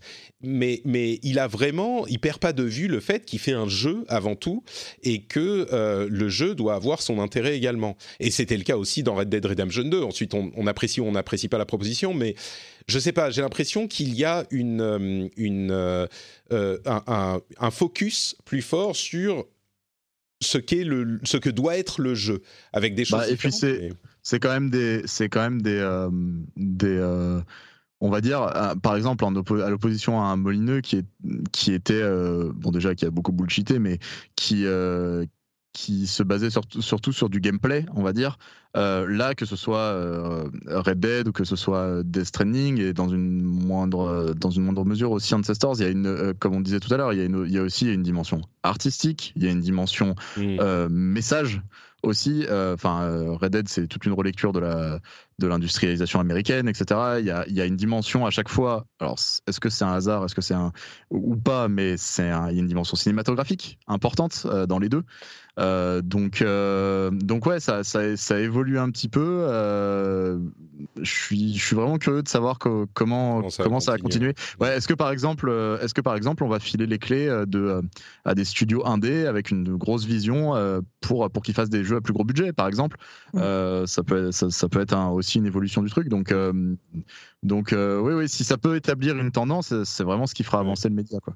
Là, on est à deux trois exemples. Ah, si on commence à en avoir un petit peu plus, ça fait une tendance effectivement, et, c'est intéressant. Je crois que je rejoins ce que disait Escarina. Je crois que on arrive à un stade de l'évolution de cette industrie où euh, il y a des noms qui ont suffisamment d'expérience et de savoir-faire pour pouvoir s'imposer de manière euh, un petit peu sûre. C'est-à-dire qu'on sait euh, qu'on donne les clés à quelqu'un qui sait ce qu'il fait et pas juste à quelqu'un qui est un, un, artiste un peu fou ou un bullshitter professionnel qui va dire ah mais moi je vais te faire ça et ça. Non, tu sais que c'est quelqu'un de sérieux, de professionnel, de la même manière qu'on peut l'avoir dans le cinéma. Il y a des gens qui sont des auteurs, mais dont tu sais qu'il va te faire un film au final quoi. Tout le monde va pas forcément aimer, mais ça sera un film, pas un projet bizarre. Donc. Euh. Ouais, non, il y a, voilà, il y a un truc euh, de mettre, mettre des sous dans un panier quand même un petit peu, un petit peu safe, quoi. Donc, euh, oui, non, bien sûr. Bon, bah écoutez, donc euh, on, en reparlera certainement de ce jeu et en tout cas pour le moment, ça a l'air d'être plutôt une réussite. Je suis curieux de savoir si vous l'avez euh, acheté et si vous l'avez avez commencé à le tester aussi. Sans euh, spoiler, venez nous dire ce que vous en pensez dans les commentaires de l'émission sur le site, bah, frenchspin.fr. Euh, bah, on va continuer rapidement avec euh, des impressions. Alors, on parlait de, triple A classique. Bah, là, on est en plein dedans. Call of Duty Modern Warfare, qui est sorti il y a une dizaine de jours. Euh, comment dire? C'est moi, j'ai joué quelques heures. la campagne solo doit faire 5 heures, donc ça reste des impressions, mais c'est Call of Duty, quoi. Euh, c'est Call of Duty, c'est un Call of Duty réussi, mais qui ne sort pas des jalons posés par la série, ce qui n'est pas surprenant, ce dont on ne devrait pas, on devrait pas lui demander autre chose a priori. C'est hyper beau, euh, là encore, il y a certains moments où je vois les cutscenes et, je me dis les visages et expriment quelque chose et c'est intéressant dans un jeu qui euh, n'est pas vraiment basé sur la profondeur. Euh, c'est intéressant d'avoir des, acteurs qui expriment quelque chose. Il y a une histoire qui se veut un petit peu plus subtile que ce qu'on a généralement dans les Call of Duty. Parfois ça marche, parfois euh, j'ai donné cet exemple ailleurs. Il y a euh, à un moment une attaque de terroristes sur Londres et au niveau gameplay, ça se retranscrit plus ou moins bien. Il y a un moment où il y a des des euh, comment dire des, des ah suicide bombers des oui, des kamikazes. Des kamikazes qui te courent dessus et si tu tires sur leur veste pleine d'explosifs, ça te met un message euh, et c'est un moment vraiment euh, violent parce que un moment fort parce que c'est au milieu de Londres, il y a des gens qui courent partout, qui ont peur, qui meurent. Enfin, et puis si tu, tu meurs avec des, des kamikazes, euh, t'as un petit message qui te dit attention, ce sont des kamikazes, ne leur tirez pas dans les dans les vestes de bombes, tirez-leur plutôt dans la tête avec un, un petit signe genre de, de, sécurité routière et, et un, un, pictogramme, ouais. un pictogramme, ouais bon, euh, on n'est pas tout à fait au niveau de euh, euh, appuyer sur F pour vous recueillir, comme dans les précédents. C'est un moment mémorable de Call of Duty, et pas en bien. Mais bon, il y, y, a des moments où ça n'atteint pas tout à fait son but dans l'ensemble, c'est une réalisation qui est assez impeccable. Euh, c'est un petit peu plus focalisé, un petit, on comprend un petit peu mieux l'histoire que euh, dans les Call of Duty habituellement. Ça nous balade de euh, terrain d'opération en terrain d'opération comme, comme on, a l'habitude dans ces jeux-là. c'est ça a l'air d'être un Call of Duty de qualité, mais ça reste Call of Duty. Donc euh, voilà, je ne sais pas si ça en, dit beaucoup à ceux qui sont intéressés par les impressions, mais c'est un bon Call of Duty, quoi. Voilà. je sais que je... vas-y, vas-y, vas-y. Eska. Je voulais juste te demander si tu avais pu éprouver un peu le, crossplay en ligne. Euh. Non, j'ai pas joué en multi. Tu sais, j'étais entre la BlizzCon et les machins, donc j'ai joué un tout petit peu. Euh, j'avais testé la bêta du multi, mais bon, là encore, c'était l'impression. Euh, c'est Call of Duty. Et pour le multi, le crossplay, euh, je crois que ça change pas grand-chose. Hein. Ils ne vont pas te mettre contre des gens au clavier souris autant que possible. Ah ouais, ah, dans la mesure du possible. Euh, bah, chez nous, euh, Pipo et Nodus l'ont notamment fait parce que Pipo joue sur, euh, sur à la manette et Nodus joue, joue clavier souris. en gros, le jeu, donc il y a bien du crossplay. Le jeu, dans la mesure du possible, fait des fait tout pour te mettre face à, à, ton équivalent, on va dire. Mais par contre, il arrive pour des raisons X ou Y que tu sois opposé à des à des joueurs clavier quand tu es à la manette et, et inversement. Mm. Quoi. Donc, mais le, jeu euh, apparemment fait euh, assez bien son taf en matière de matchmaking et il, et il réussit, euh, il réussit pas trop mal son ses, ses, matchs ouais. ouais. ça, ça, ça, si c'est trop présent, je suis sûr que ça peut être patché. c'est pas un truc qui m'inquiète énormément. C'est frustrant quand tu tombes dans une partie et J'imagine que si, même si on n'a pas aujourd'hui, tu pourras mettre un, un paramètre, ne me mettre, ne me mettre que contre des gens qui sont aussi à la manette, parce que le problème c'est ça, c'est que oui, oui, voilà, tu peux mettre ça et bon. Euh, mais bon, euh, au-delà de ça, le jeu est un, est un Call of Duty qui a bien évolué sur euh, le, niveau multi, d'après ce que je comprends, au cours des années, parce que moi, j'en avais pas touché depuis longtemps. Mais bon, là encore, ça reste Call of Duty. Quoi. Apparemment, c'est un très bon, euh, c'est un très, c'est une très bonne cuvée en termes de multi, d'après notre expert mm. maison. Euh, c'est ce que euh, aussi. Et, et, en, et, en, termes de solo, moi, je prendrais le temps de le faire un petit peu plus tard, notamment pour. J'aimerais bien me pencher un petit peu sur les messages des, de, Call of et, et ce qui ce qu'il y a derrière en fait le, le solo d'un jeu qui se vend à des millions et des millions et des millions d'exemplaires. Celui-là en l'occurrence essaye de partir dans un truc apparemment un petit peu plus euh, la guerre point de vue humain, mais en même temps, comme tu l'as très bien dit, euh, ça ludifie des trucs, euh, coller l'or des balles dans la tête au lieu de au, lieu d'utiliser les ceintures, ça met des armes dans les mains de gamins et de femmes aussi dans certains niveaux. Donc, enfin, de femmes, c'est pas tellement un problème, mais il y va un petit peu au chausse-pied. de civil en tout cas, de civil, c'était oui, de civil, c'est oui. Mon propos, c'était ça. Ouais, je comprends. Disons qu'il y va un petit peu au chausse-pied. Il y a un pays fictif de l'Urzikistan, Urzikistan, un truc comme ça. Et c'est un petit peu genre, oh, regardez ces gentils rebelles euh, qui se battent contre les, les, les méchants euh, russes qui ont envahi leur pays euh, et qui n'aiment pas non plus les terroristes, hein, attention. Et, bon, c'est un petit peu au chausse-pied, c'est pas trop mal fait, mais c'est pas très subtil. Il y a aussi des moments où, par exemple, tu joues des, des membres de l'armée de l'air qui arrivent en hélico de combat et qui vont tirer sur les les cibles que tu leur as indiquées, donc euh, les méchants, euh, l'armée des méchants russes qui est arrivée. Et, j'imagine qu'ils le font comme ça parce qu'ils sont désensibilisés à ce genre de choses, mais tu as les dialogues du genre... Euh, tu vois, t'envoies une série de, missiles sur les gars qui sont en bas que tu vois en noir et blanc, et c'est genre ouh, on les a bien eus. ouais, il y a une dissonance toujours. Ah bah oui, ça c'est le problème des. Bah le truc c'est que je peux tout à fait imaginer, je sais pas, mais je peux imaginer que ça se passe comme ça dans la vraie vie, dans l'armée, tu vois, parce que c'est, euh, je sais pas, c'est leur boulot, ils ont l'habitude, c'est, c'est, j'en sais rien, mais peut-être que c'est intéressant justement de montrer comment ça se passe vraiment. C'est possible. Euh, et là, ça aurait à la limite une valeur, euh, pas, pas forcément artistique, mais presque de, journalistique presque mais c'est quand même un petit peu. Euh, disons que si, si c'est pas vraiment comme ça que ça se passe, c'est.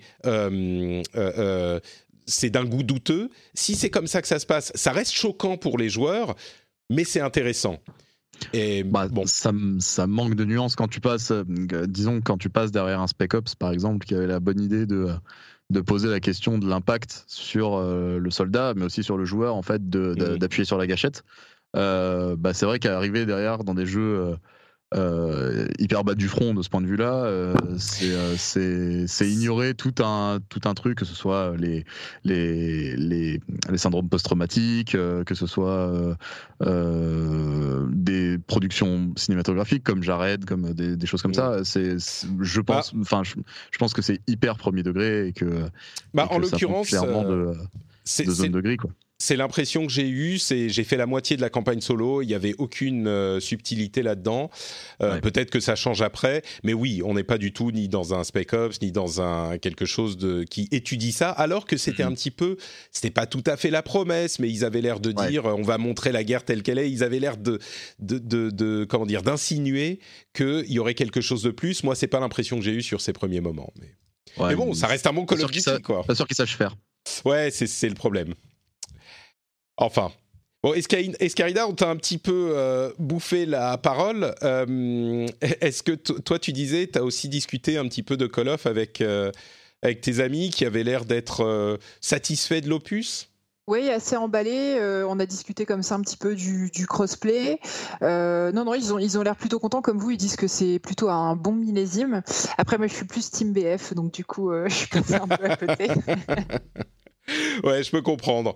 Mais, mais c'est ça qu'il faudrait en retenir, je crois, c'est que c'est un bon millésime, mais ça ne ramène pas l'intérêt de la série au niveau de, euh, des premiers Modern Warfare, qui étaient pour le coup, eux, des vrais euh, coups de poing dans ce que voulait dire le AAA de, de, de, de jeu de tir à l'époque. Évidemment, les jeux ont évolué depuis, mais hum, on n'a même pas le, quart d'une évolution comparable ou d'un achievement comparable. Quoi. Euh, bon, parlons un petit peu de news rapidement. On a fait long sur euh, les jeux qui en valaient le coup. Euh, la première chose dont je voudrais parler, c'est cette annonce de Blade, que vous connaissez comme fabricant et éditeur du service Shadow, le PC à louer à distance. Alors, j'en ai parlé à différentes reprises au cours des années pendant mes tests. Là, mon dernier passage à Paris, j'ai retesté le, le, PC streamé de Shadow et je reconfirme que si on a une connexion qui tient la route. C'est absolument bluffant de qualité. Ils ont beaucoup amélioré euh, l'interface, les fonctionnalités du truc. Et aujourd'hui, ça me semble être une alternative euh, techniquement vraiment convaincante. Euh, alors évidemment, comme on dit à chaque fois avec euh, tous ces sujets, euh, ça sera peut-être pas 100% de euh, ce que vous avez quand vous avez une machine locale, parce qu'il faut quand même streamer l'image et envoyer les commandes. Mais franchement, je mets au défi qui que ce soit qui le teste dans des conditions réelles, avec une connexion fibre, de dire que ça marche pas. Franchement, c'est mon expérience cette fois-ci m'a complètement convaincu que non seulement ça marche, mais en plus ça marche bien. Et plus intéressant que ça, Shadow a annoncé une nouvelle offre avec une réduction de prix vraiment conséquente, c'est-à-dire qu'on est à 12 euh, ou 13 à 15 euros en fonction du type d'abonnement qu'on choisit aujourd'hui pour une machine qui intègre euh, une carte graphique euh, RTX 2080 plus ou moins, donc carte graphique qui est capable de faire du ray tracing pour ce prix-là, donc qui est la moitié du prix auquel elle était avant. pardon, le, prix pour la carte graphique en question, c'est 30 euh, euros par mois. Donc on est un petit peu au-dessus. Ouais, excusez-moi. 15 euros. Alors, il y a une offre à 15 euros euh, par mois sans engagement ou 12,99 euros, euh, enfin 13 euros euh, avec engagement, qui est l'offre actuelle, c'est-à-dire avec une 1080, ce qui est quand même pas mal du tout. donc, c'est une bonne machine de jeu. L'offre supplémentaire est à 30 euros et là, on a une RTX. C'est le prix auquel était l'offre aujourd'hui en abonnement avec engagement, mais sans engagement. En tout cas, en gros, le prix pour cette offre améliorée est moins cher que ce qui existait jusqu'à maintenant. Il y a une autre offre dont on n'a pas vraiment besoin de parler, qui est encore plus chère, mais dont personne n'a vraiment besoin. L'offre Ultra à 30 euros qui va arriver, donc les deux offres en question vont arriver en février. Pour la première, à 15 euros par mois, sans engagement, je pense vraiment que c'est quelque chose d'intéressant, sachant que ça vous donne un PC avec une licence Windows et après vous en faites ce que vous voulez. Euh, il va y avoir une interface pour l'utiliser sur les box télé, sur les euh, téléphones, sur les tablettes, de manière à euh, streamer les jeux que vous voulez, les jeux que vous avez. Alors évidemment, il faut acheter les jeux à côté et c'est une et vous pouvez même faire d'autres choses hein, sur votre PC Shadow. Vous pouvez mettre des logiciels de montage, des trucs, enfin ce que vous voulez. c'est une, une option qui devient intéressante à considérer. Jusqu'à maintenant, c'était presque une preuve de concept. C'était pour montrer que ça marchait. Là, l'offre commerciale peut devenir intéressante dans certains cas, pas pour tout le monde, mais euh, dans certains cas. Et encore une fois, moi, mon test avec une fibre euh, de qualité, c'est que ça marche super super bien. Je ne sais pas si, si, vous avez testé ce genre de choses, euh, si vous avez eu l'occasion.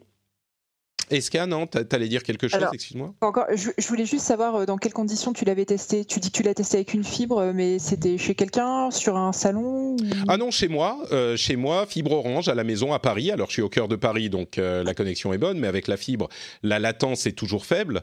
mais oui, donc c'était vraiment chez moi en conditions réelles. Hein. C'était pas testé chez eux, quoi.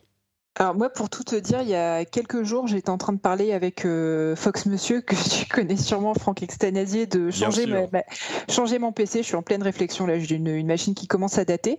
Donc il m'avait fait des configs très sympas, puis je suis revenu vers lui plusieurs jours après en lui disant, bah écoute, il y a Shadow qui vient de publier ses offres, et je te cache pas que je suis hyper, euh, hyper curieuse. Je suis vraiment très tentée de passer à leur offre. Alors moi, j'ai pas le, encore la fibre chez moi, mais ils conseillent une ADSL minimum de 15 mégas par seconde pour euh, passer chez eux. Ce que j'ai largement.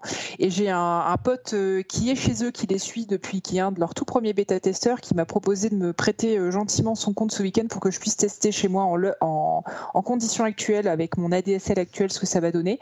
Mais je suis vraiment en train de me dire que je risque de passer chez eux, ce qui, il y a un an, n'était pas vrai du tout. Bah, le, prix, euh, le, prix change beaucoup. Euh, je dirais qu'il faudrait, à 15 euros par mois, ça vaut le coup de tester pendant un mois. Euh, sachez que le, le, disque dur est de, est, de taille très réduite pour ce prix-là. Il faut quand même ajouter un petit peu de sous pour augmenter la taille du disque dur. Donc ça, c'est à, à, à, garder à l'esprit. Mais 15 euros dans le mois, tu fais le test euh, avec ta connexion ADSL. À mon avis, le problème avec la DSL, ça va être la latence plutôt. Donc un jeu qui va nécessiter une euh, connexion un petit peu réactive risque de poser problème. Mais à tester, euh, tu, nous, tu reviendras nous dire ce que tu en auras pensé.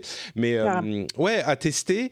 15 euros par mois, tu testes un mois, tu vois ce que ça donne, et ça peut être une alternative pour ceux qui n'ont pas envie de dépenser 1000 ou 1500 euros dans un gros PC, quoi la seule chose sur laquelle je reste sceptique, c'est le hardware, leur petite euh, shadow box. Là, euh, je suis, ça, je suis un peu plus, un peu plus frileuse. Donc, à voir avec les utilisations. Bah, disons que ça, c'est une box qui te permet de te passer d'avoir un PC ou un Mac euh, à connecter à ton ordinateur, à connecter à ton écran juste pour faire passer le signal de Shadow.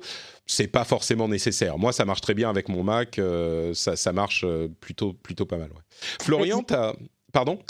Non, j'allais juste terminer en disant, disons que ça fait de la place sur le bureau. Je me dis que si je passe à une offre complètement dématérialisée comme celle-là, j'aurais tendance à me débarrasser de ma tour pour juste avoir un petit boîtier. Quoi. Possible, ouais. Euh, T'as eu l'occasion de tester, Florian, ou pas du tout, ce genre de choses? Alors oui, mais j'ai gardé le silence un petit peu volontairement parce qu'il se trouve que euh, j'ai bossé quelques semaines pour Shadow, quelques mois ah même. D'accord. Oui, oui, tout à fait. Euh, avant de rentrer chez Gamecult, euh, pour, dans l'édito en fait, tout simplement. Et donc du coup, je préférais rester en retrait de ce point de vue-là, mais, mais, mais je l'utilisais déjà avant en tant que journaliste et c'est un truc qui fonctionne plutôt très bien. en effet, la, la question de la, de la connexion, c'est sur la latence. Euh, que ça va influer et on peut descendre assez bas globalement. Euh, alors je sais pas, ils, ils annoncent toujours 5 euh, connexion 5 mégas. Moi j'ai euh, bif bof, mais disons entre 10 et entre 10 et 15 mégas, on peut déjà faire tourner, on peut déjà avoir un rendu tout à fait fluide sans latence. Mm. Ils ont vraiment bossé bossé de ce côté-là. Et pour ce qui est de la Shadow Ghost, donc de la du boîtier, déjà je crois qu'il y en a plus beaucoup qui sont disponibles. ils les font en très petite quantité, donc je suis pas sûr qu'elles soient actuellement disponibles. Et ça fonctionne relativement simplement simplement et t'as pas trop à t'inquiéter pour le coup parce que il y a vraiment rien dans la boîte en fait. C'est limite un c'est presque un Raspberry en fait. C'est un hmm. truc euh, tu qui te fait passer la vidéo et qui envoie. Si t'as envie de, le mettre sur juste ta télé en fait, plutôt que si t'as pas de PC ou un truc comme ça, si t'as envie de juste euh, te mettre euh, ton Shadow sur ta télé, en fait, tu branches un câble HDMI au, au cul, tu branches une manette USB et rideau quoi. C'est hmm. vraiment un, un, tout petit un tout petit device en fait. Mais c'était plus la connectique qui me. Non, la connectique elle est toute, elle est vraiment toute banale. C'est un objet vraiment assez bien fichu, hein, mais c'est vraiment tout simple pour le coup. Donc il y a, même pas de ventilo dedans, donc euh, c'est vraiment un truc. Euh, hyper, hyper, hyper stable, on va dire. et pour ce qui est de leurs nouvelles offres, écoute, à, à voir. je pense que c'est en effet un premier, on va dire, qui passe la vitesse supérieure là avec ça. Euh, à voir si euh, s'y avoir une, une, 2080 montée. Je pense qu'ils vont avoir du succès sur la sur l'offre à 15.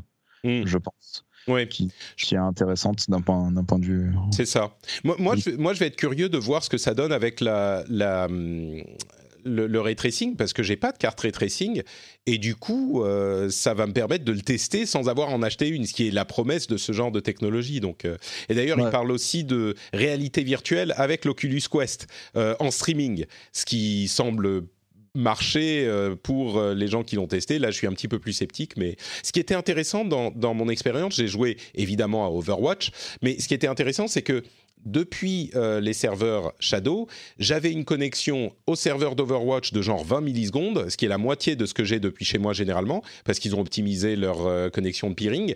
Et de chez moi, j'avais une collection de 3 millisecondes ou 4 ou 5 millisecondes max au serveur de Shadow. Ce qui fait qu'au total, j'avais une connexion de 25 millisecondes à Overwatch, alors que de chez moi, j'ai généralement 40 euh, millisecondes. Ce qui est quand même bizarre, c'est-à-dire que j'avais moins de latence théorique en me connectant par Shadow comme étant de, chez moi directement. Donc euh, ça, c'était marrant. Ça arrive, ouais, Il arrive que des fois, le, la latence soit même inférieure sur Shadow que sur un PC, euh, sur un bah, PC euh, monté. Bon, après, voilà, il y a vraiment toute une gamme de situations. En fait, ça va vraiment être du cas par cas, ça va vraiment varier énormément. Donc, ça va même varier en fonction des jeux, etc. Donc, euh, donc voilà, petite précision, je crois que nous on a regardé il y a quelques jours, euh, je crois que les, ils ont bloqué les offres probablement temporairement parce que je pense qu'ils ont eu un afflux. Ah zut, d'accord. Ouais. Alors à revoir, euh, si vous écoutez l'émission, allez jeter un œil, regardez. Mais nous on avait été, on avait été jeter un œil il y a quelques jours et je crois qu'ils ont, ils ont, ils ont fermé juste les shops pendant quelques temps. bon. J'imagine. Eh ben écoutez, c'est sur shadow.tech et puis on continuera à suivre ça. De toute façon, ça n'arrive qu'en février ces nouvelles offres. Voilà. Euh, puisqu'on parle de streaming, il semble que Steam soit en train de travailler à une offre de streaming également, ce qui est euh, décidément tout le monde se lance dans cette bataille.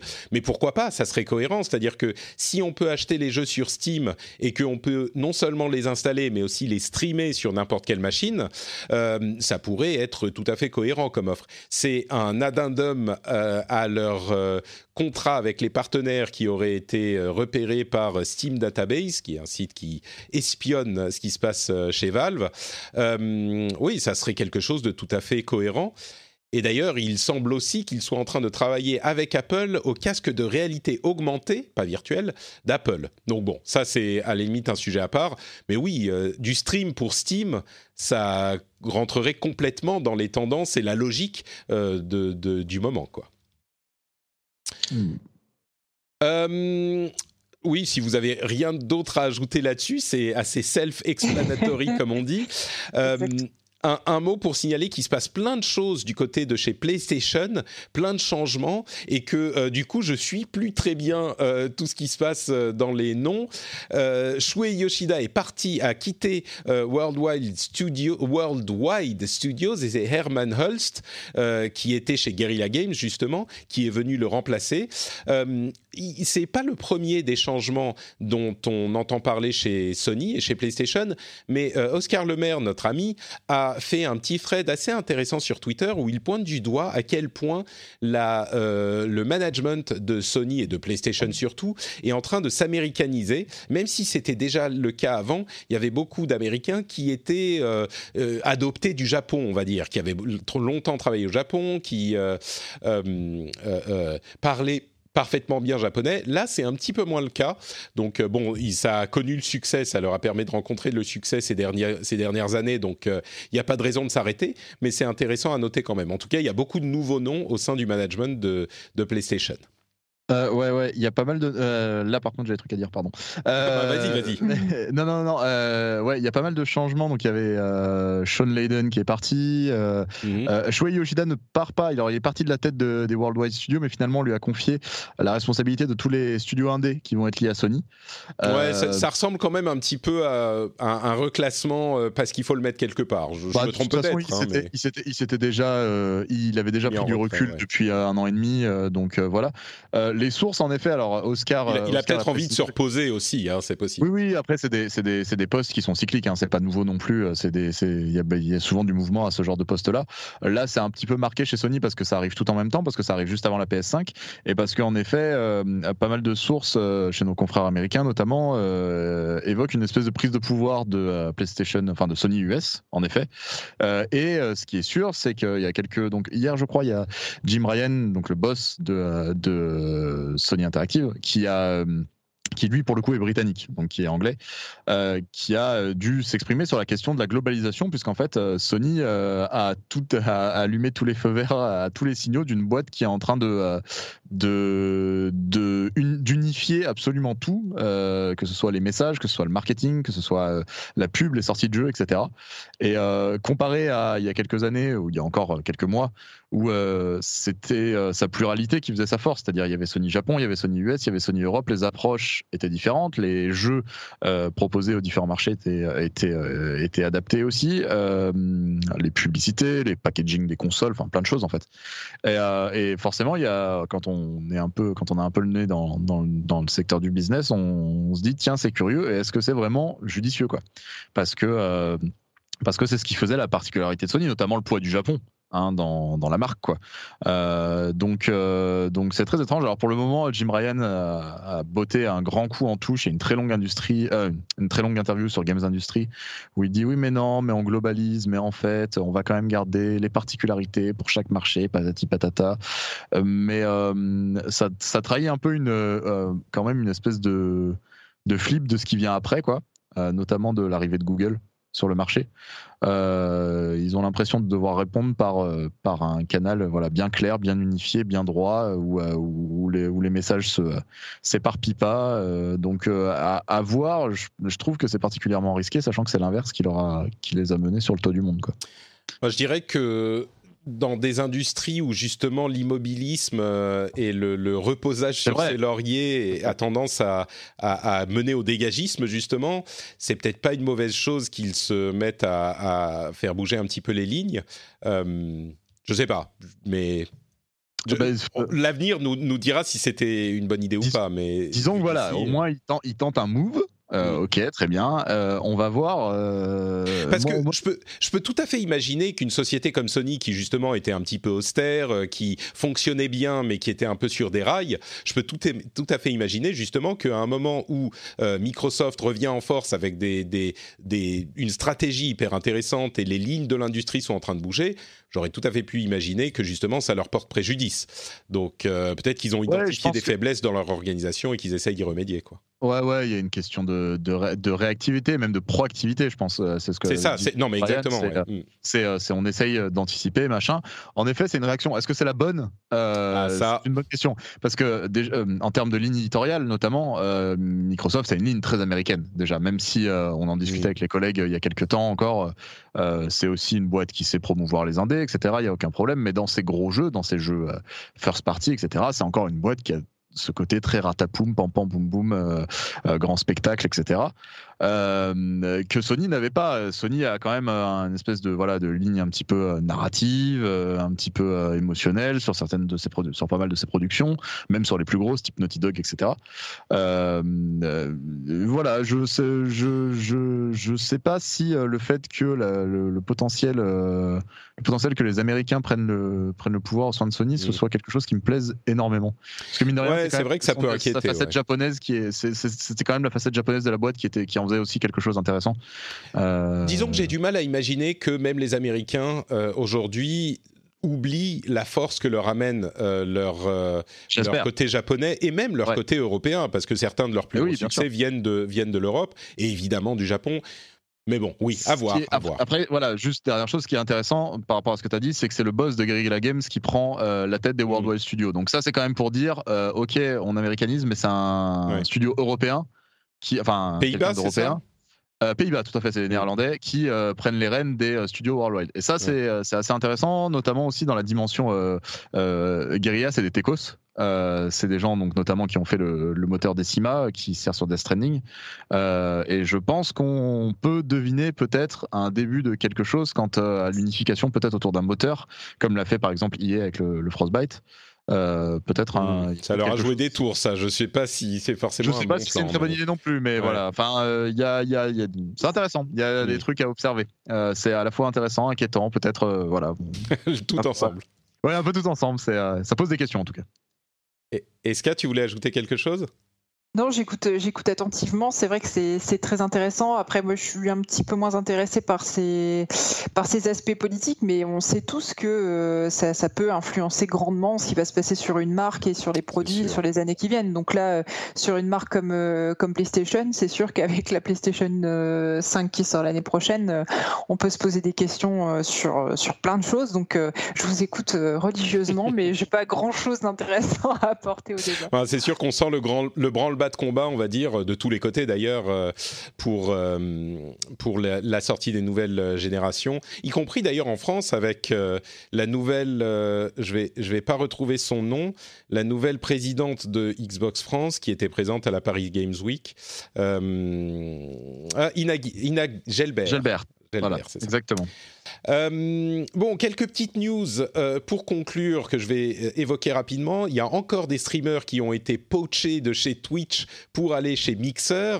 Euh, Ouais. Il y en a maintenant, ça doit faire 4 ou 5 depuis le débauchage de Ninja.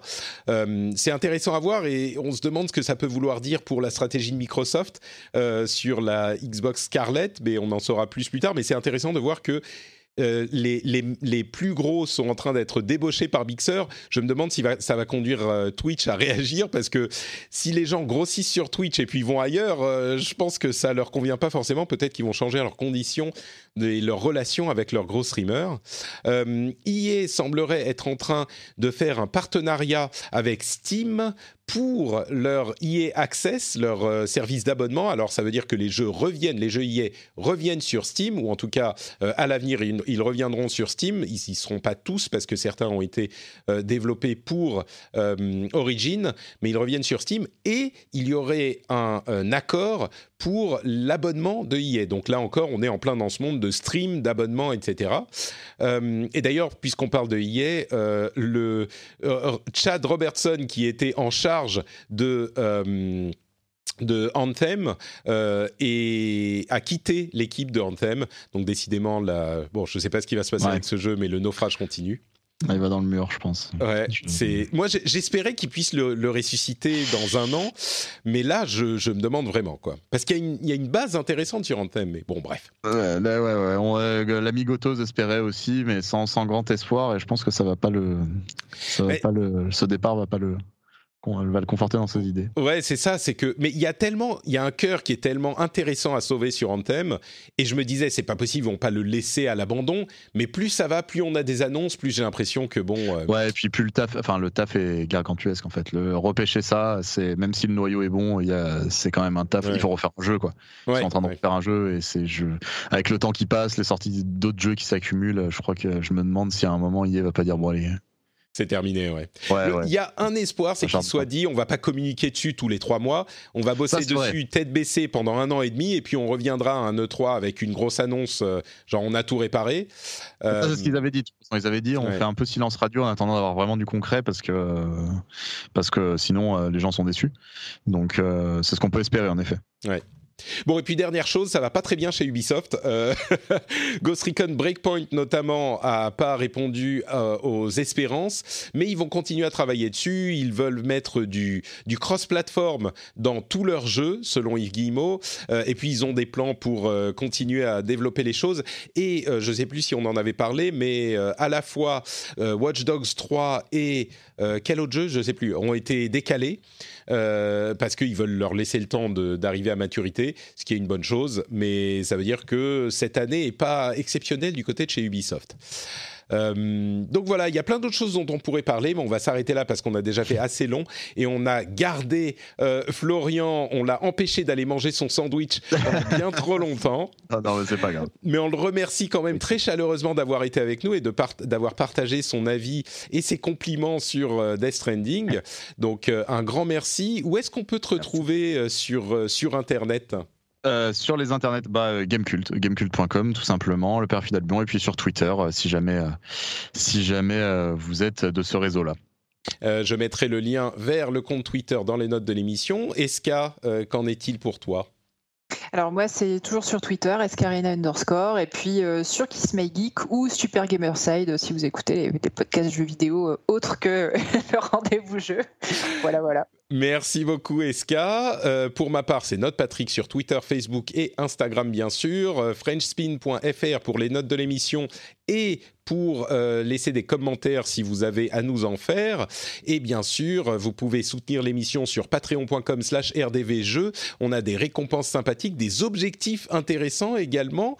Et puis surtout, le plaisir et la fierté de soutenir cette émission qui vous distrait, qui vous intéresse, j'espère, qui vous amuse, qui réunit un panorama immense de la scène vidéoludique francophone, ce qui est pas facile à faire, ce qui demande beaucoup de travail. Donc si vous écoutez depuis un moment, si vous appréciez l'émission, si elle vous fait sourire quand vous voyez que vous en avez un épisode dans votre app de podcast, patreon.com slash rdvjeux, vous pouvez soutenir l'émission, ça nous fait très plaisir et ça nous permet de continuer à la développer. Je vous fais de grosses grosses bises et on se retrouve dans deux semaines pour un nouvel épisode. Ciao à tous